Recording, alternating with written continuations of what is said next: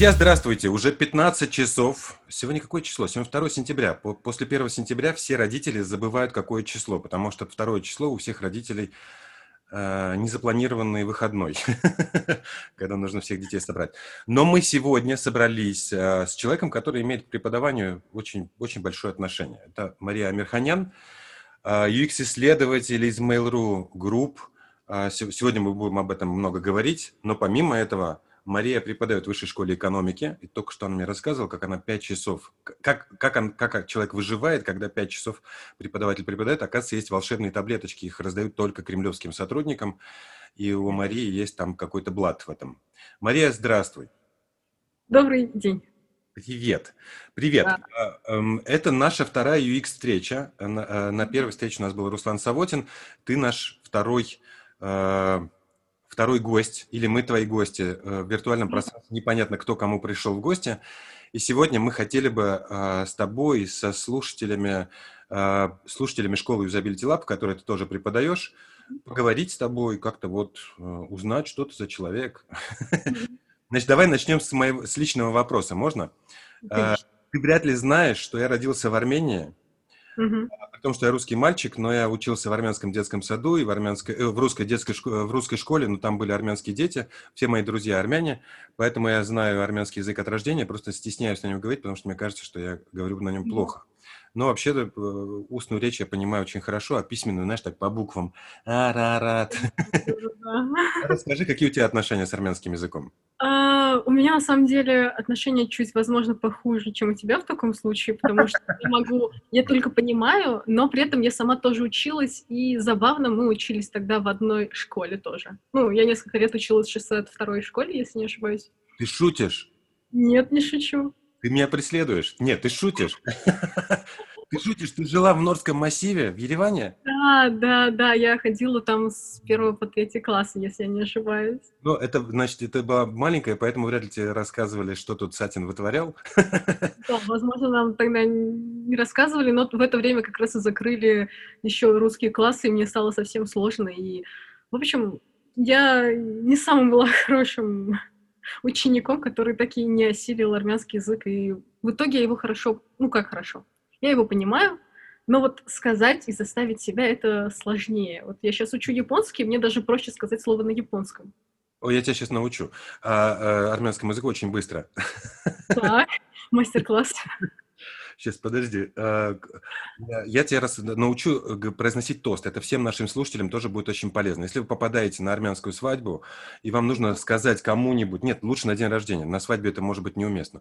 Но, в общем, если ты хочешь на, на день рождения кому-то сказать тост, такой настоящий, колоритный, но в виде скороговорки такой, стихотворный, то нужно сказать «Есу зумем дулинес чагурах Сахьев Бахтавор, что означает «я хочу, чтобы ты был», ну или была, там же нет разделения по родам, а была, соответственно, дальше внимание, толстой, ну, во-первых, живой, толстый, э, здоровый и удачливый. Ну, вот э, там толстый человек считается счастливым человеком. Ну, хорошо, что живой, а не просто Критерии качества. В общем, поэтому чах – это толстый, сах – живой, брах – радостный, и бахтавор – это удачливый. Вот, поэтому у нас такой вот урок армянского языка. Я думаю, что это всегда очень важно. Потому что армян можно встретить везде. Поэтому знание, небольшое знание армянского языка, оно всегда помогает. Хочешь, расскажу анекдот? Давай. Просто, просто как после того, как ты сказал, что училась в моей школе, я после этого не могу ни о каком UX разговаривать. Анекдот того времени, когда учился в школе. Значит, ты знаешь, что среди армянских юнош, э, юношей, среди мужчин, в принципе, есть такая, ну, привычка. Если ты где-то на чужбине видишь человека, похожего на армянина, ну, или, или который чем-то выдал, что он армянин, то всегда ты подскакиваешь и говоришь «Апель ХС», что означает «брат, ты что, ну вот, история да. состоит в том, что во времена Советского Союза э, в ереванских э, вузах училось много, ну как и везде, много иностранцев, э, в том числе чернокожих. И э, такой вот студент, отучившийся, неважно где, в университете, на, на, в медицинском институте, он, значит, учился, он знал немножко язык, он, прие... он закончил учебу, приехал в Лондон по каким-то делам, и в лондонском офисе банка увидел у человека бейдж с армянской фамилией. И он с ним поздоровался. Просто поздоровался по-армянски, там, Барев например. И этот скучающий клерк подскочил, увидев перед собой чернокожего парня, говорит «Апер хаес!» Это просто такой инстинкт, нужно всегда его произносить. Это так что вторые. Ладно, хорошо. Ты родилась в Ереване? Да, я родилась там, но я даже училась там, окончила там школу, но в итоге я потом все продолжила здесь, в Москве, Мгм. училась в вышке, училась в вышке в бакалавриате и магистратуре, и то, и другое это была психология. Ого! А где? Это второе повторение. Ты понимаешь, да? Первое повторение со мной, что учились в одной школе, а еще и психологии учились. Где ты училась психологии? Да, это высшая школа экономики, это прекрасный наш психфак, э, прекрасные преподаватели, э, прекрасная Елена Сергеевна Горбунова, которая сейчас заведует лабораторией в UX-лаборатории вышки, и которой на самом деле я не пошла на курс эргономики и юзабилити. Самое забавное. м. Он только появился, и я такая, «М, эргономика, юзабилити, а пойду-ка я на социальную психологию. Вот так вот всем назло, да? Вместо того, чтобы заниматься делом, на социальную психологию, изучать какие-нибудь конфликты или переговоры. Я не знаю, что изучать социальная психология. Мне просто было, да, там и про конфликты было, про массы, мне это было интересно, я такая, а давай-ка пойду. Но при этом в целом я больше контактировала с нашей когнитивной лабораторией.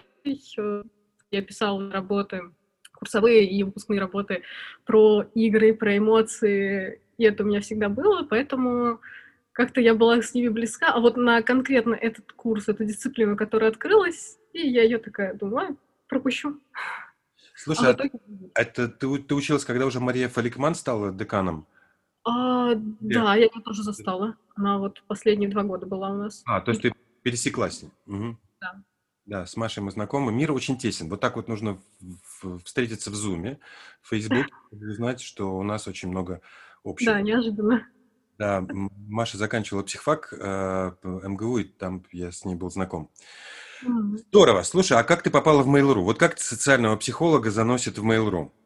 Ну, я бы не назвала бы себя социальным психологом, я была просто психологом, который там немного знает, что есть разные направления психотерапии, есть классные когнитивные психологии, эксперименты, и есть еще социальная. То есть у меня было как-то сложно с этим, и как-то случайно, на самом деле, а, на репетиции моей защиты диплома как раз была Юля Кожухова, которая услышала тему моей работы. А, Моя выпускная квалификационная работа была именно про э, видеоигры и эмоции. И там был достаточно интересный экспериментальный план. Я изучала агрессивные видеоигры и все такое.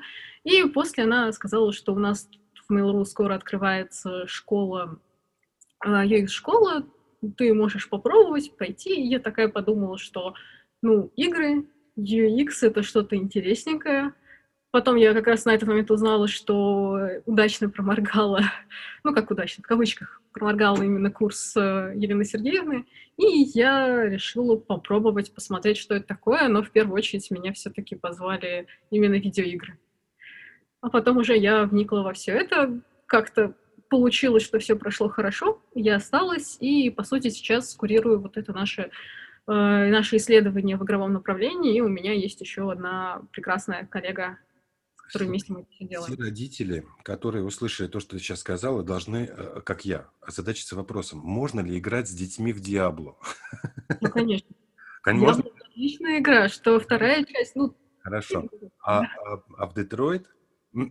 Ладно, я на самом деле имею в виду вот, вот проблема. Вот ты как человек, который связан с видеоиграми, и там Мгм. говорила, что в исследовании занималась там изучением агрессии и так далее. Есть большой спор. Я думаю, он, кстати, этот спор интересен даже большему количеству людей, чем интересен UX. Мгм. А, вот все игры, так или иначе, они содержат секс, насилие и так далее. Без этого они были бы пресные, скучные, ну, прям, прям вот неинтересно. Ну, не шарики же Ну, гонять. да. Вот. А теперь смотри, есть две, две версии. Первая версия, что эм, насилие в игровой форме, оно выпускает пар, и у тебя в жизни, то есть в смысле тебе меньше остается вот этой энергетики, в том числе агрессивной, или причин, по которым выражать агрессию, они все сгорели вот в момент игры, когда ты там потел, что-то за кем-то гонялся, убивал и так далее.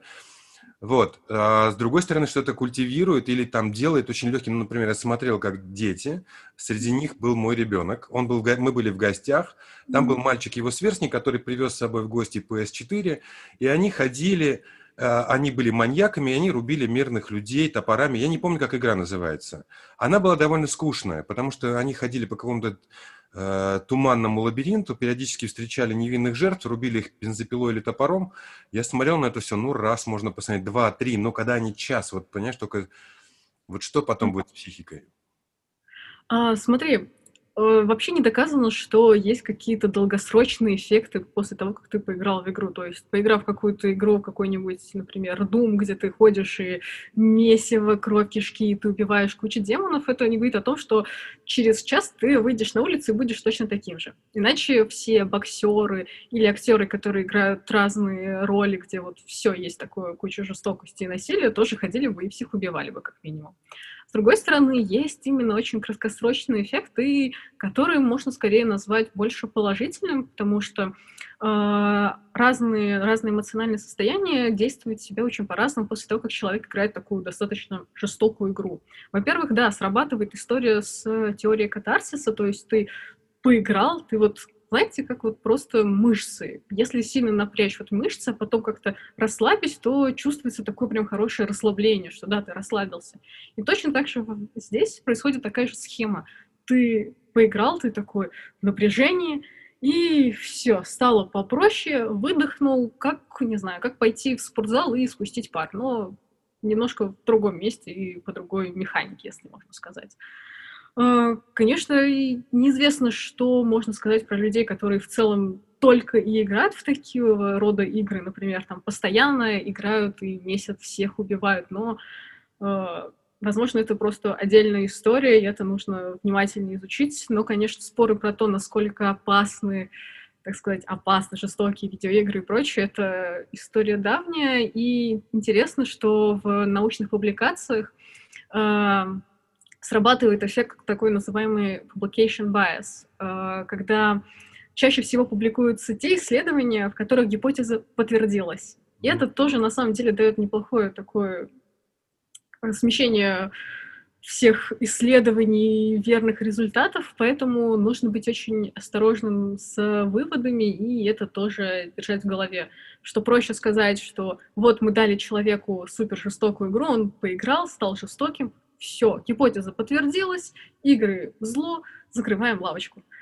Но понятное дело, что все куда сложнее, и есть очень много механизмов, которые вообще влияют на человека и на человека как становление личности. Это и социальная среда, окружение, как он рос, это и генетика, и куча еще других факторов, которые обязательно нужно учитывать. Меня, знаешь, не оставляет мысль, что помимо тех факторов, о которых ты говорила, о тех процессах и вещах, есть еще некоторый культурологический момент, а именно связанный со священностью э, или там священным запретом убийства. Ну, то есть на убийство имеет право только государство, которое может объявлять войны, убивать миллионы, и все, и как бы потом все сходит с рук, ну, может, кого-то осудят там. Ну вот. Но обычный человек, а особенно воспитанный в десяти заповедях, первая заповедь из них не убий, и э, пытается, эти, э, ну, даже неважно, есть ли религия в семье или нет, но как бы каждый взрослый пытается научить своего ребенка там не совершать тяжелых преступлений. И вот он учит, учит ребенка не убей, не, не, не укради и так далее, а потом видит, что ребенок, ну, просто вышел за дверь в соседнюю комнату, где его сверстник играет. И они уже там уже замочили, уже тол толпы каких-нибудь э, упырей, Конечно же, упыри достойны смерти, ну, то есть они там плохие в игре, но на самом деле это же все прямо дальше ждешь пропаганды, что пропаганда скажет, что теперь упырями мы называем вот этих наших соседей, и мы все, мы говорим, о, это упыри, мы знаем, как с ними обходиться. Я сейчас говорю не научные вещи, а просто вот mm-hmm. даже со стороны вот воспитания, с тем, какие сложности внутренне это вызывает. А, расскажи, пожалуйста, а, а, а что, ну, как, как, какие исследования проводите в Mail.ru Group? Э? А, я провожу именно все исследования, которые связаны с э, игровым нашим направлением, то есть это начиная от просто изучения аудитории, изучения концепта идеи. Пришла классная, например, идея, э, и «О, это будет классная игра, мы должны это реализовать». Подойдет ли это нашей аудитории? Непонятно. Заканчивая самыми обычными простыми изобилити-тестами, просто тестами даже самих игр, когда мы зовем кого-то, например, к нам в лабораторию. Ну, это когда можно было это делать, на самом деле. Или же, бывало, мы ходили по домам к самим игрокам, проводили дневниковые исследования. В общем, куча всего. Главное, чтобы была бы адекватная цель и понимание, все ли ок, все не ок, что мы хотим получить. И все это, конечно же, исследуется, и стараемся помогать по возможности как побольше командам, так как их действительно очень немного. И все так или иначе хотят получить э, нашу какую-то поддержку для абсолютно разных целей. Слушай, а, прости, э, а? немножко не по плану. Я вижу, что Андрей э, Яремко написал нам кучу вопросов в Фейсбуке. Я даже не знаю, ну, например, с последнего начну, который просто мне попался на глаза.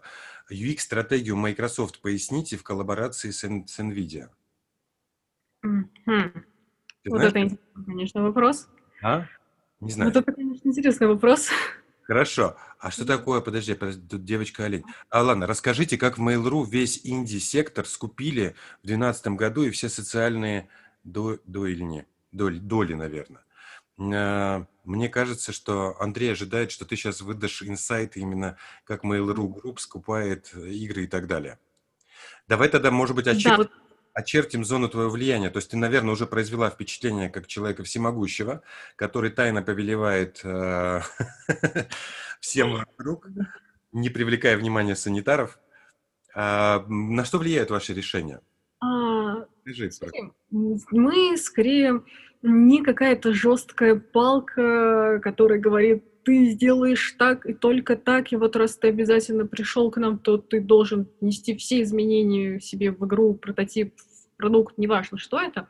Нет, у нас немножко другая политика, и мы такие помогатели, такие, выражаясь немного геймерским языком, мы такие саппорты. Мы именно помогаем, мы пытаемся донести, что человек, если ты что-то оставишь вот так, то у тебя будут такие-то проблемы, с этим будет сталкиваться. А, поэтому нельзя сказать, что мы прямо напрямую влияем на какое-то решение, говорим, что будем вот так-то, так-то, но мы, наоборот, открыты вместе с заказчиком, будь это дизайнер, будь это продукт, продюсер, кто бы это ни был, там, руководитель направления, мы просто открыто обсуждаем и вместе решаем, что можно сделать. Мы смотрим все за и против. За и против как и со стороны пользователя, как ему будет ок, не ок, так и со стороны бизнеса, потому что кушать тоже хочется, как минимум.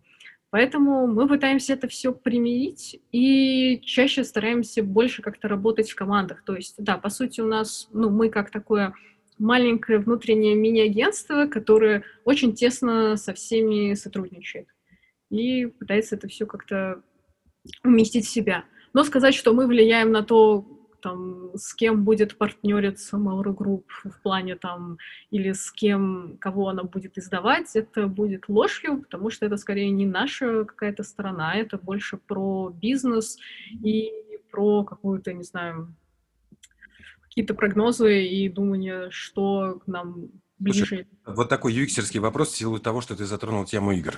Во всех UX-метриках, ну, в, распространенных UX-метриках есть такой, э, э, такое измерение, как она по-разному переводится, то продуктивность, то эффективность, но это, в общем, ресурсы, которые потратил пользователь, что он максимально быстро добился результата. И у меня есть на эту тему UX-шутка или UX-анекдот, что самая эргономичная игра – это большая кнопка «Выиграть» на весь экран. Ты на нее нажимаешь, и тут же «Тадам!» ты выиграл. Ну, это понятно. Это, что... Если самый, это, это самый хороший, идеальный в данном случае UX, но на самом деле в играх... бесполезный, но абсолютно, ну, ну то есть юм... да. абсурдистский юмор, шутки состоит в том, что это никому не интересно. То есть это вообще не возбуждает. И мой такой комментарий, что получается смешная вещь, что игры представляют собой такой цифровой продукт, в которых пользователь осознанно хочет помучиться. Uh-huh, То есть мы обычно э, UX избавляют от болей, да, сглаживают все, чтобы вот ты получил результат, даже только подумала о, результ... Э, о, о своем желании, и оно сразу материализовалось, и ты бы даже вот не двигалась бы ни рукой, ни, ни ногой, и сразу бы получила то, что хотела. А игры – это то, что заставляет людей мучиться, и они совершенно добровольно мучаются, переигрывают игры очень часто бывают просто анти-юиксерские. То есть там играл, играл, играл, в одном месте ошибся, все, game over. а играл в нее там, ну, два дня, например, или там две ночи. И ты вздыхаешь, а, берешь новую пачку чипсов и начинаешь с самого начала. Да, это так. И здесь просто нужно хорошо понять разницу между обычными продуктами, типа там банки, ритейл, e-commerce, все что угодно, и игры. И в играх вот очень важен вот этот фан и челлендж. Если она слишком легкая, то ты не испытываешь никаких эмоций. Тебе неинтересно в это играть, ты не можешь как-то кого-то победить, ты не можешь быть лучше, ты не можешь себя как-то усовершенствовать. Здесь важно именно соблюдать вот этот баланс достаточного количества челленджа, чтобы держать игрока в каком-то напряжении, чтобы ему было бы все-таки сложновато проходить, он должен побороть себя. И так он достигнет какого-то там чувства, что вот, я молодец, я смог, я классный. А, и при этом нельзя с этим как-то сильно переусердствовать, но так или иначе мы все-таки какие-то технические или какие-то интерфейсные штуки, обязательно они исправляются, также и штуки геймдизайнерские. Например, сравниваем две, два варианта карты, карты, до которой играют э, у нас игроки. И вот есть первый вариант, который, по сути, он самый удобный. Удобный в плане именно вот обычного UX, ты все видишь, ты знаешь, как стрелять, все легко. А вторая карта, она, по сути, более сложная, больше различных склонов, наклонов, больше всяких вертикальных объектов. И, по сути, она как бы сложнее. И она, наоборот, является в данном случае более лучшим и выигрышным вариантом, потому что она привносит разнообразие и, опять же, вот какой-то челлендж, что тебе нужно подумать. Люди относятся к играм как все-таки как каким-то очень интересным задачам, которые хочется решить. Ты понимаешь, что ты можешь решить, но тебе нужно подумать, и вот ты смог, круто, ты молодец. Ну и игра тебя всячески всегда поощряет, будь это абсолютно любой жанр, э, в жанрах различных там MMORPG, где у тебя есть задания, все всегда говорят, какой ты молодец. Все NPC, то есть э, персонажи, которые созданы в игре, которые там есть, э, все задания, все всегда говорят, что ты молодец, ты заработал звездочки, ты наш спаситель, ты избранный, ты самый лучший ты только, только ты можешь нас всех спасти. И, как ни странно, исходя из того, что этого очень много, очень большая концентрация этого, ты как игрок в это веришь, потому что в реальной жизни ну, справедливости ради, все-таки не все нам постоянно говорят, какие мы молодцы, какие мы умнички, как здорово, что ты там справился с какой-то задачей. Нам это скорее не говорят, а вот у нас тут есть такой ресурс, где можно это все получить. Слушай, э, ужасно интересный разговор. Мир э, игр настолько многогранен, что в нем э, всегда можно привести контрпример. На любое утверждение можно сказать, а вот смотри, есть эффект, эффект совершенно другой. Например, вот, вот ты говоришь, ну да, есть много игр, в которых игроку уделяется, его мотивации уделяется очень большое внимание и тому, с, каком, с какой эмоцией он бы закончил, звездочки, ачивки, молодец, ты герой, ты нас спас. Но есть игры, как, например, Детройт, может, это все-таки такая выдающаяся игра, в смысле она не в общем ряду, в которой ты заканчиваешь определенный сценарий, игра закончилась, но теперь живи с этим. Что Кера умерла, что а, тот-то герой а, не конвертировался в, из Android, ну, в общем, ты поняла, да, в девианта не превратился. И вот у тебя есть какой-то исход, и это вот как в жизни, ты понимаешь, и, и, и теперь ну, ты можешь ее переиграть. Это такая mm-hmm. возможность дана. Но вот есть, понимаешь, как я, играя в Детройт, поймал себя на том, пер, первая игра в жизни, mm-hmm которая передо мной ставила еще моральные выборы. То есть, в смысле, мы играли с супругой, а поскольку женское и мужское начало немножко разное, то есть мужское безразлично, типа, давай его грохнем, посмотрим, так, э, не-не-не, она говорит, не-не-не, нужно соглашаться, нужно его спасти, mm-hmm. конечно, нужно ему помочь, там, где такие развилки возникают. Это прямо ужасно интересно. То есть ты видишь, насколько даже в этом игровом мире, вот два человека, два игрока, сидящие рядом, насколько они различаются в своих моральных выборах, при том, что мир условный, и никто не умрет, и никто не пострадает страдает, это все равно выдумка все. Но еще и вот эта история, когда ты отыграла, и теперь ты не знаешь, тебе никто не сказал, ты молодец. Ну вот ты сколько-то потеряла, сколько-то приобрела, но теперь вот ты живи с этим. И вот теперь думай, кто ты после этого.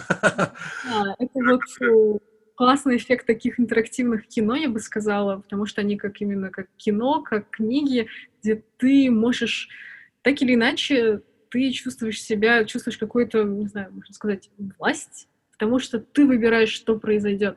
Ты выбираешь спасти там детектива, э, играя за Конора, или наоборот не спасать его и пойти по другому пути. То есть ты опять же принимаешь какое-то значимое решение, а в реальной жизни скорее ты вряд ли будешь делать такие судьбоносные решения, которые на что-то будут влиять. А здесь ты выбираешь и при этом находишься немножко в безопасной среде, потому что никто не умер, все хорошо, но ты при этом испытываешь неплохие такие сильные эмоции, что, господи, как же, Конор, нет, ты у меня умер, ну и так далее.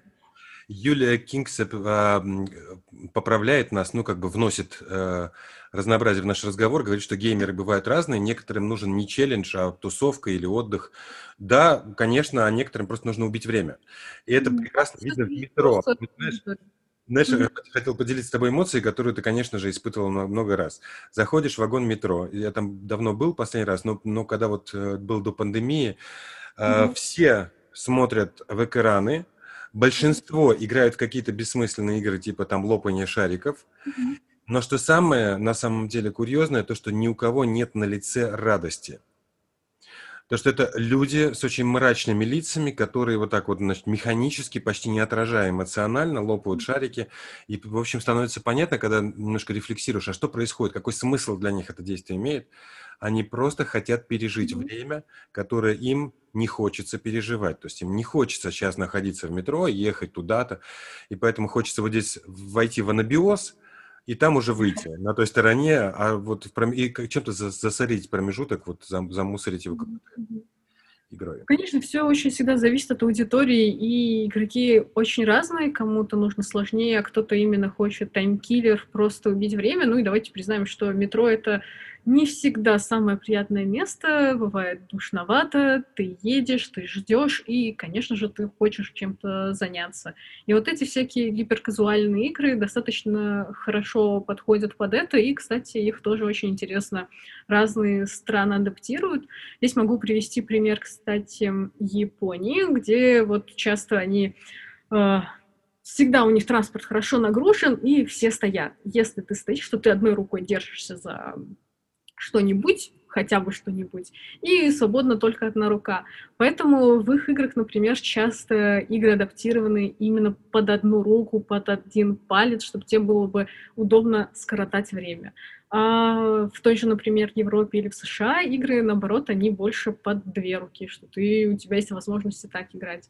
Конечно же, везде есть свои особенности, даже культурные различия, и всегда это нужно учитывать. Ну и учитывать то, какая мотивация у игрока. Один действительно какой-то сегмент хочет э, получить какие-то просто впечатления, увидеть что-то красивое, хочет отдохнуть, а кто-то, наоборот, хочет что-то больше челленджа, кто-то хочет просто скоротать время. Всегда это по-разному и зависит просто уже от сегмента. Наш очень активный слушатель, э, про который я уже говорил, Андрей Еремко, говорит, что э, у нас в студии психолог, но вообще, Андрей, у нас два психолога в студии. А, поэтому расскажите, плиз, о механиках удержания, вовлечения и монетизации. То есть вот немного, немного сразу все. Но... Да, про это чуть ли не отдельно нужно курс сделать на самом деле. Да, потому да, да. Что... Ну, давай что-то одно выберем. Значит, удержание, вовлечение, монетизация. Нужно, mm-hmm. нужно людям ответить. Мы обещали прямой эфир, это значит, что да. могут приходить э, заинтересованные люди и задавать нам каверзные вопросы. Нам нужно как-то выпутываться. Что мы можем сказать про удержание? Давайте, не знаю, попробуем монетизацию. Она очень актуальна, часто ее про нее слышим. Конечно же, здесь больше это работает еще. Мы, ну, э, когда дело касается вот различных таких штук, как еще монетизации, как изучение и прочее, мы, конечно же, проводим не только качественные просто исследования, но еще и количественные, и все это в совокупности как-то учитывается.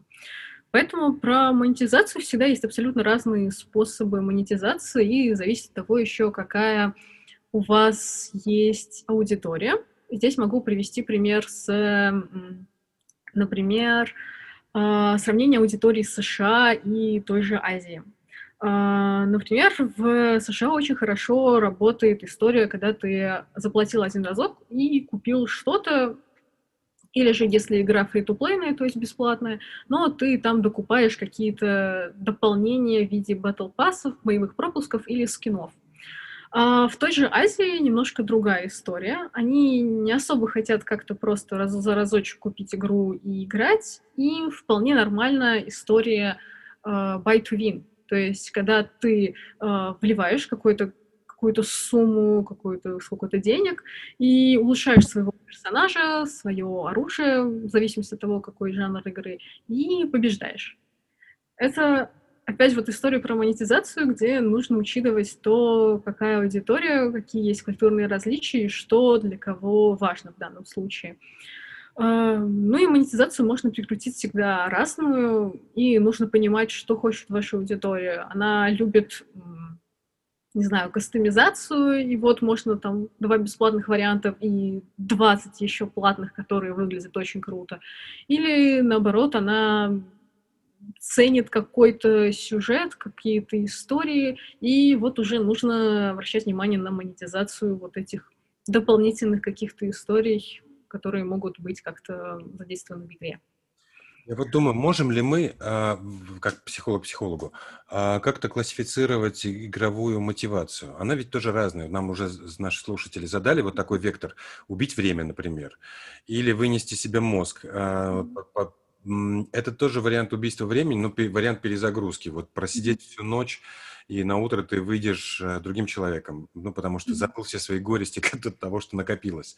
Ну вот, и таких мотиваций должно быть много. Когда ты сказала про всякие кастомизации, а это что? Это часть э, уже каких-то социальных проявлений, то есть в смысле показать другим, mm-hmm. как я выгляжу в социальных играх, тех, которых твоего персонажа видят другие игроки, то есть это еще элемент взаимодействия там. Слушай, а для меня, я говорю сумбурно, поэтому все равно тебе не дам ничего сказать, а для меня, знаешь, еще просто из интересных вещей, ну, такой э, вызывающий момент, то, что, например, в танках ты можешь э, прокачивать свои навыки и тем самым получать все лучше и лучше оборудование, оружие и так далее. А ты можешь просто взять и купить, раз ты про монетизацию говорила, просто приходит игрок и просто ну. платит системе, покупает самый лучший танк, и вот как-то выглядит нечестно, с другой стороны, выглядит как в жизни. То есть есть мальчики, которые которым семья все дала. Они выезжают из дома на хорошем танке. Есть мальчики, которые начинают сперва с очень плохих, утлых а, орудий. Ну, знаешь, это вот история про то, что ты готов вкладывать. Ты готов тратить время и вкладывать свое время как такой ресурс, чтобы получить в итоге хороший танк, или ты готов не, вклад... не готов вкладывать время, но готов вкладывать какое-то энное количество денег и получить желаемый танк. Опять же, это зависит от того, что ты хочешь в итоге получить. И возвращаясь вот к тому, как можно ли как-то сегментировать аудиторию по мотивации, есть на самом деле достаточно популярная модель э, Бартла, где как раз э, делят игроков достаточно сильно на э, киллеров, те, кто вот любит именно сразиться, быть лучшим, я могу, на каких-то любителей, ну, таких карьеристов, которые любят собирать ачивки и вот я должен быть самым-самым лучшим, самым классным. Э, делят еще на исследователей, которые любят вот именно исследовать игровой мир, получать впечатление того, как все это выглядит, и от социальщиков, для которых самое главное — это общение. То есть неважно, что там в игре, главное, что игра — это самый классный такой крутой метод, способ общения, где ты можешь найти абсолютно разных людей, разных профессий, разных взглядов и так далее. А, сказать, что можно абсолютно всех именно поделить настолько жестко, я не соглашусь, потому что часто абсолютно разные такие типы поведений могут совмещаться в абсолютно разных людях, даже в одном человеке может быть все сразу и вместе, но всегда что-то где-то где-то чего-то больше, где-то чего-то меньше, и это тоже нужно как-то вот учитывать. Среди всех различий ты не упомянула различие, которое мне казалось самым базовым. Все-таки различия на мальчиков и девочек. Они ведь mm. в предпочтениях тоже различаются. Ну, то есть мне трудно представить мальчика, который бы вот очень... Ну, наверняка такие мальчики есть, но который бы играл бы долго в Симсов, э, устанавливал новые паки, там, разыгрывал бы новые ситуации, одевал бы бескон... до бесконечности, надевал бы всякие одежды на персонажей. Ну, да, здесь статистика больше за мальчиков, чем за девочек. В среднем она где-то 80% мальчиков и 20 девочек, но, конечно же, они данное соотношение сильно меняется, исходя из того, какой жанр. но в тех же Sims можно спокойно найти мальчиков и мужчин, которые вот готовы э, потратить достаточно много времени, купить разные дополнения и сделать свою прекрасную русалку. И также, наоборот, можно точно встретить девочек, которые любят стрелять, убивать, и наравне с теми же мальчиками они играют. Такое тоже бывает. Но это, конечно же, такие 10-20%. Маша, а ты знакома с Анитой Саркисян? Это спрашивают mm-hmm. нас в, вопросах. Э, честно, нет, не знакома, но я про нее как-то... Я, я обращаюсь сейчас к нашему слушателю. Андрей, вы уж извините, но мы не всегда понимаем, о чем вы говорите. Um, давай пойдем дальше. Um, расскажи какой-нибудь кейс, но ну, если можешь. Вот я не, не прошу нарушать никаких индеев, но в работе uh, что-то вот удивительное в исследованиях. Получили не, не то, что ожидали, или получили очень слишком легко, получили то, что думали, что долго будете искать. Mm-hmm. Такой взрыв на кухне, когда вдруг банка сгущенки взрывается, и все на потолке оказывается. На самом деле могу. А, был один интересный случай. Мы недавно исследовали как раз одну MMORPG-игру, и у нас была информация о том, по статистике, что э, игроки, которые доходят до 10 уровня, там большое количество игроков, более там, сотни тысяч, они уходят. И перед нами стояла задача понять, почему. Ну, то есть, что не так с игрой, давайте-ка вместе разбираться, где мы не туда попали, что пошло не так. А, и это вот история, которую я люблю на самом деле рассказывать и своим заказчикам, и даже тем слушателям, кому я как-то преподаю и с кем делюсь своим опытом. Это про то, как важно внимательно наблюдать и хорошо быть в контексте того, что ты исследуешь. Часто говорили, что и даже это писали в поддержку, что вот у вас есть один босс на одном уровне, пожалуйста, сделайте его попроще, он слишком сложный. Играть просто нереально. А, проводим плейтест, респондент уже поиграл, и мы с ним общаемся и спрашиваем, ну вот, поделитесь своими впечатлениями, как это было, и получаем то же самое. Это было ужасно. Сделайте, пожалуйста, его попроще. Я убивала его 25 минут. Я устал просто играть за это время. Ну и мы такие думаем, ничего себе, это сильно, это проблема, нужно разобраться, что с этим не так. И вот прекрасный момент, когда респондент говорил, что «Ой, как это сложно, пожалуйста, помогите, сделайте попроще». Но оказалось, что он просто в одном задании ты подбираешь специальное оружие, в котором у тебя разблокируются другие дополнительные способности, которые наносят очень много урона. И это был босс специально, на котором нужно было потренировать вот эти свои способности. А, почти никто не замечал вот этот момент, что ты подобрал, и что-то изменилось, и у тебя появились куча разных других обилок, и в итоге все мучились и страдали, а, думали, что вот зачем вы, разработчики, нам добавили такого босса, на которого мы так страдаем. Ну и вот что забавно, что мы успели вовремя это заметить и не сделали, собственно, самого босса попроще, а проблема оказалась совсем в другом. То есть я правильно понял твой рассказ, что люди не, то оружие, не с тем оружием приходили, а, не с теми навыками приходили? Ага, они просто не замечали, что у них появилось что-то еще, а это что-то еще, это очень важно, это новые способности, это, да, на это вообще игра завязана. Ага, ага, ага. И они приходили, обычно так и пытались его убить, и в итоге было, были жалобы, что сделайте его попроще, пожалуйста, мы не можем играть такое. Ну, понятное дело, что не можете. Все тяжело. Наш разговор сегодня начался с анекдотов. Я должен маленькую паузу сделать и рассказать. Ну, а, анекдот я рассказать не буду, он очень длинный. Я его слышал э, от испанки на английском языке, потом рассказывал пьяному чеху э, в Хорватии. В общем, как эта история сама по себе винегретная. Но там э, суть в том, что трем незнакомцам, на, на, которые напились до чертиков, им кажется, что в баре сидит Иисус Христос, и они к нему по очереди ходят, и незнакомец их от чего-нибудь излечивает. Ну вот представь себе, что я пьяному чеху рассказывал этот анекдот, а чех не говорит по-русски, я не говорю по-чешски, я ему рассказываю по-английски. Чех, в общем, слушал, слушал, местами даже хихикал. На следующую ночь мы снова напились, и я снова повторяю. А ты спросил, ты помнишь вчерашний анекдот? Он говорит, какой анекдот? Я начинаю рассказывать, я понимаю, что Чех не понял, что во вчерашнем анекдоте главным персонажем был Иисус Христос.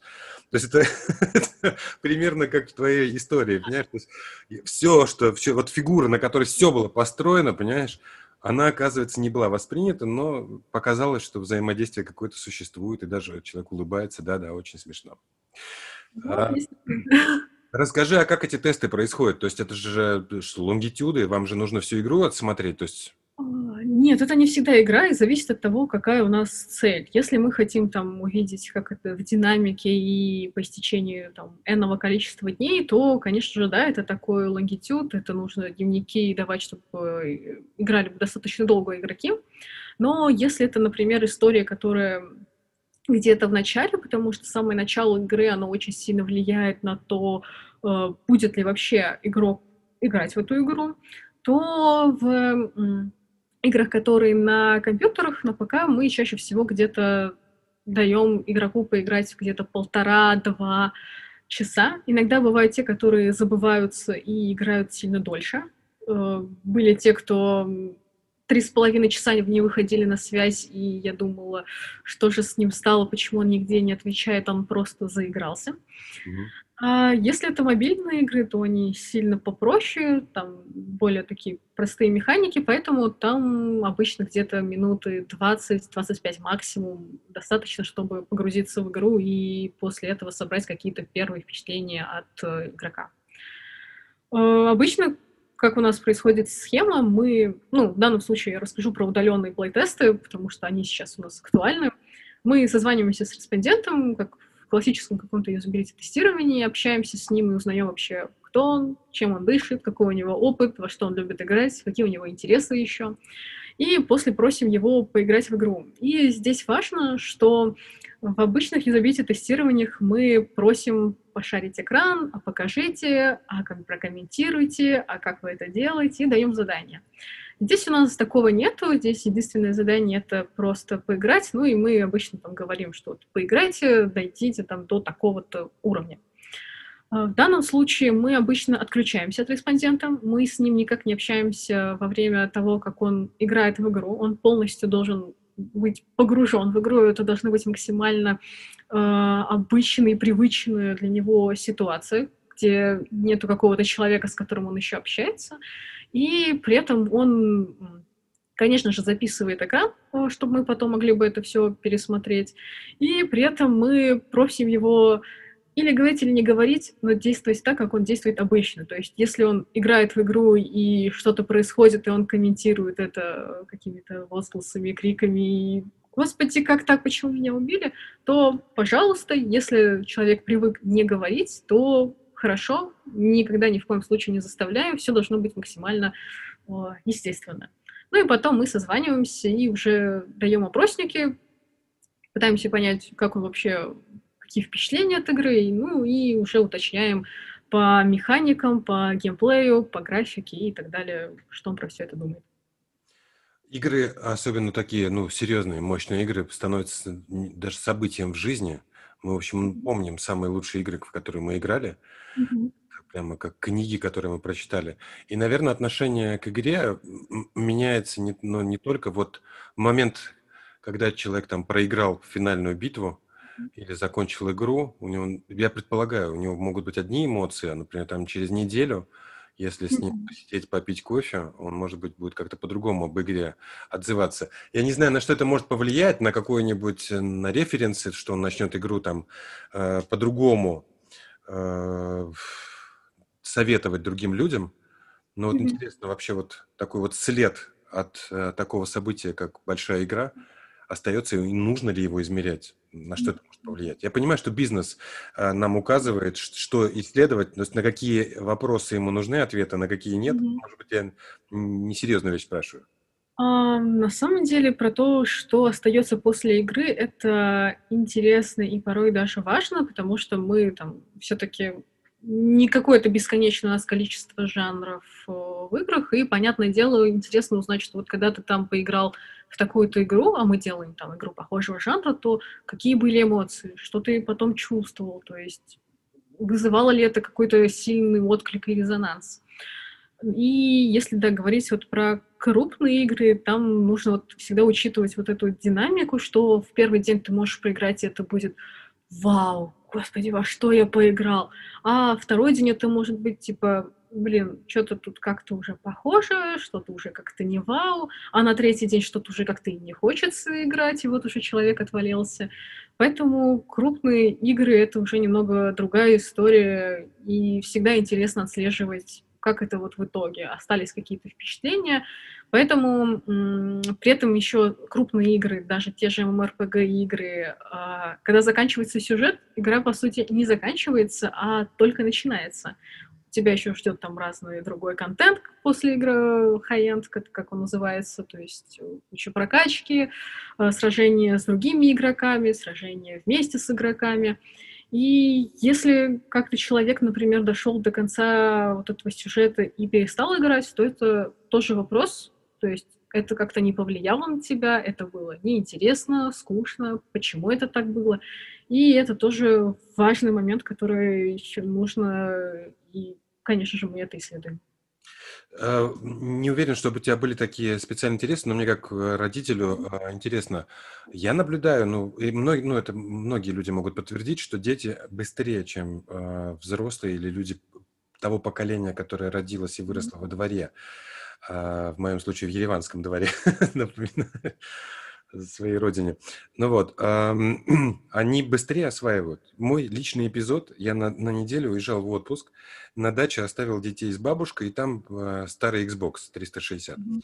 На нем есть Doom, э, в который я им не рекомендовал играть. Ну, потому что старшему вообще 14, mm-hmm. можно сказать, уже взрослый мужчина, но там э, 10-13 лет мальчики, трое мальчиков. Ну вот, я приезжаю домой, они там в один из вечеров, э, возвращаясь из отпуска, они мне говорят, пап, давай поиграем в Doom. Мы тут зарядили все джойстики, то есть можно вчетвером поиграть на... Ну, я говорю, давайте, это вообще игра моего, моей юности. Я, конечно же, могу закрытыми глазами играть в Doom, она довольно примитивная. Вот, я начинаю с ними играть, и слушай, это, это какой-то вселенский позор. Я чувствовал себя инвалидом, за которым приходило младшее поколение и брало его под ручки, куда-нибудь вело, понимаешь? Ну, во-первых, просто было непривычно, потому что э, навык был не вот с джойстиком Xbox, и он не воспроизвелся. Но, понимаешь, я, э, дети того возраста, которые полностью от меня зависимы, там, мной опекаемые, то есть я там учу их э, мудрости жизни, то есть вот, вот такое, такие между нами отношения. И вдруг в игровом мире в один из вечеров все переворачивается, и они ходят за мной. Ну что, мы не выходим из уровня, мы ждем тебя, давай, вот, давай, вот, вот сюда, вот немощно иди. Такой ужас. Я не понимаю, как они успели за неделю. Они, они просто украли у меня Xbox. Да? Дети, на самом деле, действительно играют совсем по-другому, и они сильно реже и меньше сталкиваются с какими-то проблемами, потому что даже, даже не только это касается самих игр, это могут быть и другие продукты, они быстро разбираются, быстро схватывают, и это на самом деле очень здорово. И показательно то, какая есть тенденция в том же киберспорте, когда игры уже превращаются во что-то более э, серьезное и тяжелое. И там можно заметить, как э, пенсия — это уже где-то ты пенсионер, если тебе лет 25-24, то есть ты уже все, ты уже стар, дорогу молодым, и вот эти молодые, вот это молодое поколение, оно действительно молодец, у них классные вот эти когнитивные способности. Они быстро все схватывают, они могут, другая реакция. И поэтому ничему, нечем удивляться, что обычные дети куда сильно ну, лучше прокачаны, чем взрослые люди. Ну, это курьез. Я, знаешь, как-то мы мало говорим про UX, а время идет, нужно возвращаться. Но тема игр, она, конечно, является очень такой впитывающей, а, поглощ... поглощающей, вовлекающей. А, просто интересно, ведь я говорю о детях, которых я хорошо знаю, и они довольно неловкие во многих своих других навыках. Я все время хочу, чтобы они были лучше. И вот там мне и тот прогресс, который мне как родителю доступен, он мне не нравится. Я хочу, чтобы они быстрее становились сообразительнее, ловчее, умнее и так далее. А тут вдруг на игрушки, бац, и они, они мечутся, мне кажется, даже быстрее, чем можно вообще воспринять эту реальность. То есть они на таких скоростях перемещаются, то есть они руку с курка не убирают, и они никогда не ходят по игре, они все время бегают. Ну вот, как это все происходит. Но это таинство человеческой психики. Слушай, Андрей э, не унимается, и он нас спрашивает. Я не уверен, что все эти вопросы подходящие. Например, что лучше, PS5 или Xbox X? А, зависит от того, что вы хотите получить. Да-да, но я, не, я надеюсь, что Андрей не пытается у нас спросить, что лучше покупать. Я очень надеюсь. Наверное, у него, наверное, какие-то другие мотивы, но мы, по комментариям я их до конца не понимаю. Слушай, сейчас резко поменяю тему. Просто вот э, мы с тобой общаемся э, потому, э, ну, один из поводов нашего взаимодействия, потому что ты очень любишь и хорошо это делаешь, хорошо преподаешь. Э, это какой-то твой второй второе кредо в жизни. Первое – это социальная психология UX. Э, Второе – преподавание. Расскажи про свое отношение к преподаванию. А, это на самом деле забавно. Я никогда не думала, что буду преподавать, но, возможно, на это повлияла еще моя бабушка, которая была преподавателем русского языка и литературы. Но на самом деле я воспринимаю это не просто как преподавание, где я такой весь из себя лектор, знаете, сейчас я буду вас учить. Нет, это скорее как поделиться своим опытом открыто, рассказать, что вот посмотрите, есть вот так-то, есть такие-то методы. И вместе с этим, на самом деле, я сама тоже очень много учусь. То есть я веду больше открытый диалог, я рассказываю, что у меня вот так-то было, это вот так-то, а давайте вместе обсудим, а что вы про это думаете.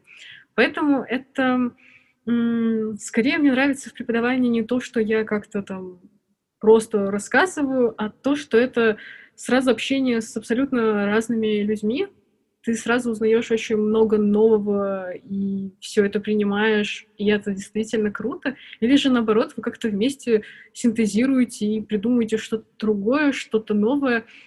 Поэтому я стараюсь обычно все свой материал как-то не строить, что это вот так, это правильно, делаем так и никак по-другому а скорее на то, что а, что вы думаете, давайте вместе подумаем, как это можно улучшить, потому что всегда абсолютно все можно улучшить, весь мир находится в какой-то бешеной динамике и все бежит, поэтому я тут скорее за про то, что это не просто какое-то именно преподавание, это больше диалог. Я очень надеюсь на это, что у меня получается.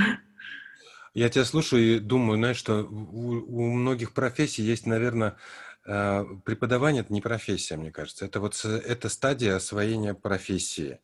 А, ну, ты, ты знаешь, да, эту пословицу, ну, или там притчу, как ее говорят, что сперва нужно побыть в роли ученика, потом в роли партнера коллеги и потом в роли учителя.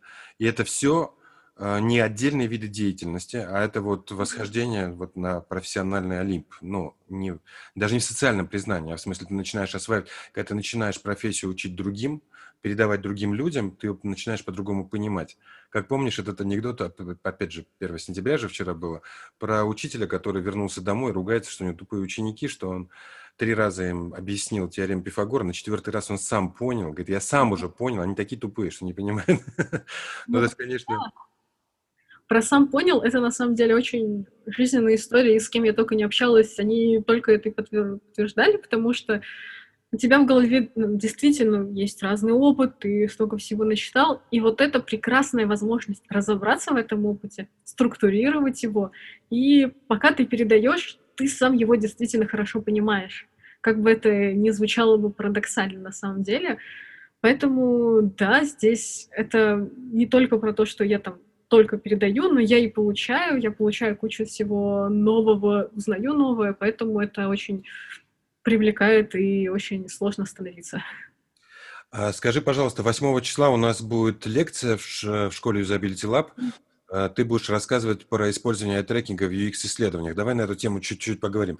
В своих исследованиях, когда вы игры, игры исследуете, вы как-то используете iTracker? Когда было все прекрасно и не было коронавируса, это было почти обязательно. Угу. Потому что Альтрекер дает здесь сильно, ну, очень много, очень много материала, и, ну, кроме того, что это просто наглядно, и это какой-то вау-эффект для тех же заказчиков, которые, о, посмотри, он смотрит, мы это видим. А, параллельно с этим, как я говорила, во время игр и во время самого игрового процесса мы просим чувствовать себя респондента, как если он был бы дома, вот, или в метро, он сел и он играет. Он не комментирует что-то. И в игре происходит параллельно очень много процессов, много процессов еще в голове у самого респондента. Это все превращается ну, в огромную систему. Если просить как-то параллельно у респондента там спросить, типа, а куда ты сейчас смотришь, а что сейчас происходит, он почти не сможет ответить, потому что все в динамике, все меняется, что-то постоянно происходит, и у него просто не хватит ресурса еще на вот этого дополнительного какого-то общения. Поэтому здесь и трекинг очень хорошо помогает выявить всякие интерфейсные проблемы. Э, например, э, были у нас в этом году в самом начале еще этого года, когда все было хорошо, э, плей-тесты на игровом игровые на мобильном телефоне. И у нас была классная игра, это был шутер э, следом сверху. И было очень забавно, как э, респонденты на самом деле тоже не замечали важную кнопку, и из-за этого э, кнопка была, которая отвечала за присесть.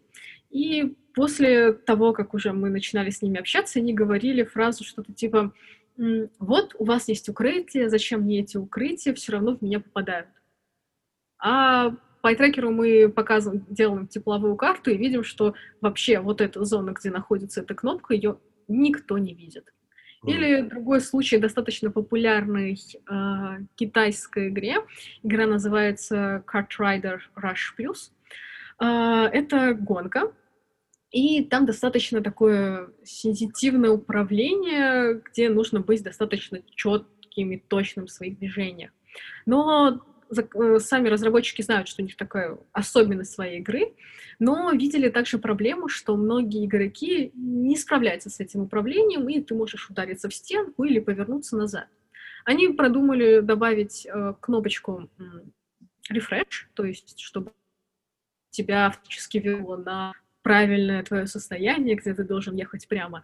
Но, опять же, вот эта история, где эту кнопку абсолютно никто не замечает, и я надеюсь, это как-нибудь отправят разработчики.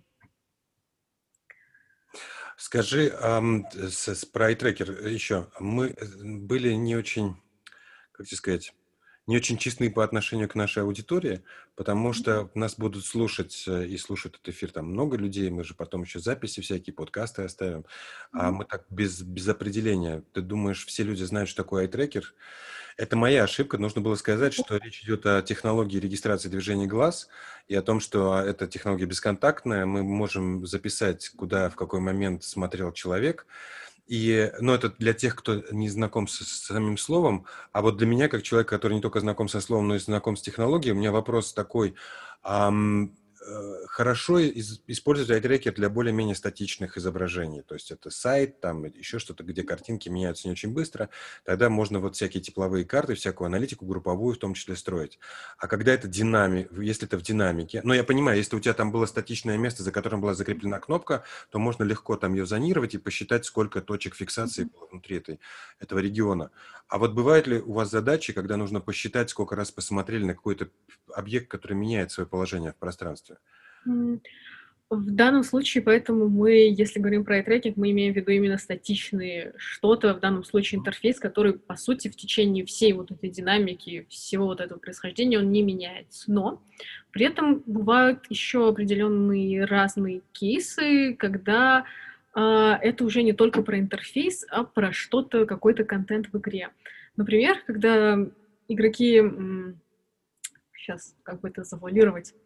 А, происходит некое игровое событие, и игроки должны вот во время этого, игроко, э, этого события заметить э, один определенный предмет, который появляется в игре э, в определенный такой час X. Угу. И если ты это не замечаешь... Папоротника, ага. Да. ну что такое? Вот, тогда теряешь очень многое. Угу. И по сути, да, это динамичная штука, и это вот такая точечная история, где нужно обратить внимание. То есть он заметил, что вот это что-то появилось на экране, или не заметил. То есть, опять же, так или иначе, это можно сказать, что что-то такое. То есть оно не постоянно меняется, иначе, да, э, как я это буду потом говорить, что э, очень важно аккуратно и точно делать выводы и анализировать все, что мы в итоге получаем из э, айтрекера. Я... Не всякого. Я однажды, ну это было давно, наверняка технологии уже улучшились, э, слушал выступления людей из Sensomotoric Instruments, это одна из компаний, производящих айтрекеры, mm-hmm. и они показывали, они там рассказывали, как использовать его в рекламе, айтрекер, и, условно говоря, показывают ролик там 15 секунд, ну, сколько там длится там. И там какой-то персонаж, пчелка. И вот они говорят, можно посчитать там не тепловую карту, поскольку это будет что-то такое движущееся, а, например, там посчитать количество точек фиксации вот на этом, на этом персонаже, там, вот на этой пчелке. Я думаю, очень здорово, интересно, прямо если на лету это было бы здорово. А они говорят, ну, это как делается? Ты рас... превращаешь последовательность снимков видео, а mm-hmm. сколько снимков? Миллион. Ну, то есть огромное количество. И начинаешь на каждом выделять полигон. Обводишь, об, обводишь пчелку, э, условно говоря, мышкой, тогда iTracker понимает координаты нахождения этого объекта, и теперь он может тебе там покадрово в видео посчитать. Но это такой читинг, это все равно, что как бы статичную картинку превратить во множество статичных. Вот интересно, продвинулась ли технология до того со всякими там нейросетями и так далее, чтобы опознавать объект внутри э, визуального поля игрока? Вот прям не всегда, потому что там есть свои особенности, но мы вот начали, я, кстати, про это тоже скажу, про онлайн, новый такой тренд, тренд онлайн айтрекинга, когда те же Тоби, э, скажу для незнающих, что это вот компания, которая издает айтрекеры, и она тоже да, решила добавить себе в арсенал э, онлайн айтрекинг, когда с веб-камеры э, можно отслеживать то, куда смотрит человек. Э, но вот сейчас не про них, а про одну другую команду, которая тоже занимается вот этим всем. Э, они сделали свою технологию так, что теперь можно не статично смотреть, а именно в динамике, как это все происходит. Но здесь э, такая поправка, что все это касается именно каких-нибудь, например, видео. То есть, если это какой-нибудь маркетинг, то это идеально подходит, потому что у тебя есть начало, есть конец, у тебя нету каких-то там, не знаю, моментов, что вот у тебя здесь, если это перенести на игру, то каждый игрок начинает играть там очень специфично. Кто-то начал сразу, кто-то пошел что-то еще изучил, кто-то смотрит очень долго там главное меню на какую-нибудь картиночку, и очень сложно это будет вручную как-то все сопоставить. Поэтому это вот сейчас это есть в маркетинге, но как это вот перейдет на все остальное, было бы, конечно, здорово. Но вручную сейчас делать это, конечно, ну, такое себе удовольствие. Знаешь, если пофантазировать, э, уже под завершение немножко позволить себе всякие романтические фантазии технологического свойства, а если про трекер будущего, а или, или те психологические феномены, которые можно увидеть, вот эм, я думаю, я этого не видел, но я предполагаю, что если ты смотришь кино, а, то движение глаз по объектам будет подчинено одной логике по сравнению с игрой, в которой ты управляешь своим, ну, ты влияешь на картинку. Я имею в виду, ну, условно говоря, вот э, можно даже показать, взять какой-нибудь лабиринт, ну, условно там Doom или еще, или еще mm-hmm. какую-то такую штуку. И в одном случае ты смотришь на запись чьей-то игры. То есть mm-hmm. ты пассивно, у тебя нет никаких органов управления, ты на картинку никак не влияешь. Смотришь на это как на кино. И посмотреть на распределение внимания при вот mm-hmm. таком ненаправленном изучении. То есть ну, ненаправленном, я имею в виду неконтролируемом. И то же самое тот же самый видеоряд, только от создателя этого видеоряда. То есть от человека, который идет по, по, по лабиринту, я думаю, здесь будет очень большая разница, и мне вспомнилось, ну, как психолог психологу, а в, в старом учебнике биологии, который, по крайней мере, нас заставляли изучать, сейчас он, наверное, не актуален, Детье и Вилли его издавали, там в конце, это здоровенный учебник а, был, а в конце была немножко психология, и там был один эксперимент, с котенком, а, который был подвешен в корзинке, сам двигаться не мог, а двигался он за счет того, что через перекладину, через опору, а, он был привязан к другому котенку. Тот котенок перемещался. Один котенок перемещался, изучал пространство а, за счет движения собственных ног, да, лап. А второй был пассивным наблюдателем, то есть он как бы его перетаскивали с места на место, как бы он все видел, но при отпускании он оказался дезориентированным, то есть оказывается, что все наши психические функции, ну как я для себя это э, интерпретирую, может я не совсем научным языком, они на самом деле управляемы нашей мотивацией, нашими действиями, движениями. То есть если ты просто сидишь в кресле и э, смотришь за внешним миром, ты запоминаешь его хуже или по-другому, сильно по-другому относительно того человека, который с этим миром активно взаимодействовал. Но такая мысль. Почему бы нет, не все, так сказать, органы чувств как-то задействованы все-таки в этот момент. И... Но главное, нет, а, Маш, это на, на чем я хочу пополемизировать. Ты знаешь такой вот феномен, который меня не отпускает всю жизнь. Я все время люблю о нем вспоминать. Что, э, самый, э, что нокаут в боксе получается не от самого сильного удара, а от самого неожиданного. Когда боксер не смог сгруппироваться, он, ну, как бы не смог вот взаимодействовать с этим ударом, который прилетел ему в голову. А, такой же эффект. Э, ты едешь э, в машине за рулем, и тебя не укачивает. И на той же самой дороге тебя, тебя подменяет водитель, и вы едете дальше, и ты сидишь рядом на пассажирском сиденье, и невозможно совершенно терпеть, тебя начинает вдруг неожиданно укачивать. И вот здесь вот я вижу разницу в том, что когда ты являешься ведущим во всех смыслах, да, то ты, э, у тебя очень много вещей в голове срабатывает. Предвосхищение, ну, антиципация. Ты предполагаешь, что появится, и ты начинаешь группироваться как физически, в случае с машиной, которую заносит на виражах, так и не только, ну, Мгм. твоя психика успевает подготовиться к следующему а, кванту ощущения, что ли, потому что Мгм. ты э, намеренно идешь на получение этого ощущения. А Мгм. тот, кто рядом с тобой пассивно сидит, его прямо реально может начинать укачивать и тошнить, потому что он все это не заказывал, на него это обрушивается. Бедняга такой. Вот, а, но это по поводу деятельностного подхода. Мне кажется, если уж резюмировать по психологии. Мы с тобой э, уже целый час разговариваем, нужно людям дать передохнуть. Скажи что-нибудь своим э, существующим и будущим слушателям в школе Usability Lab. Что же я могу сказать?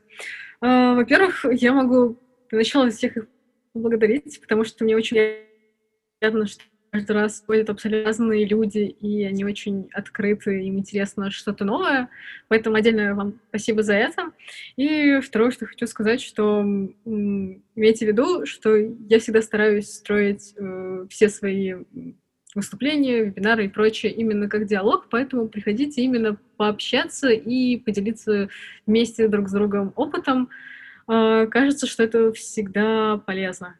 И поэтому я стараюсь всегда для вас быть каким-то катализатором, который вам поможет э, это все реализовать и тоже сделать.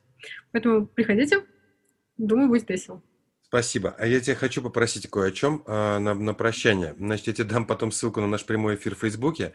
Андрей Еремко очень жаждал от нас получить много контента, который, ну, мы не планировали дать, ам, или, и либо не хватило на него времени.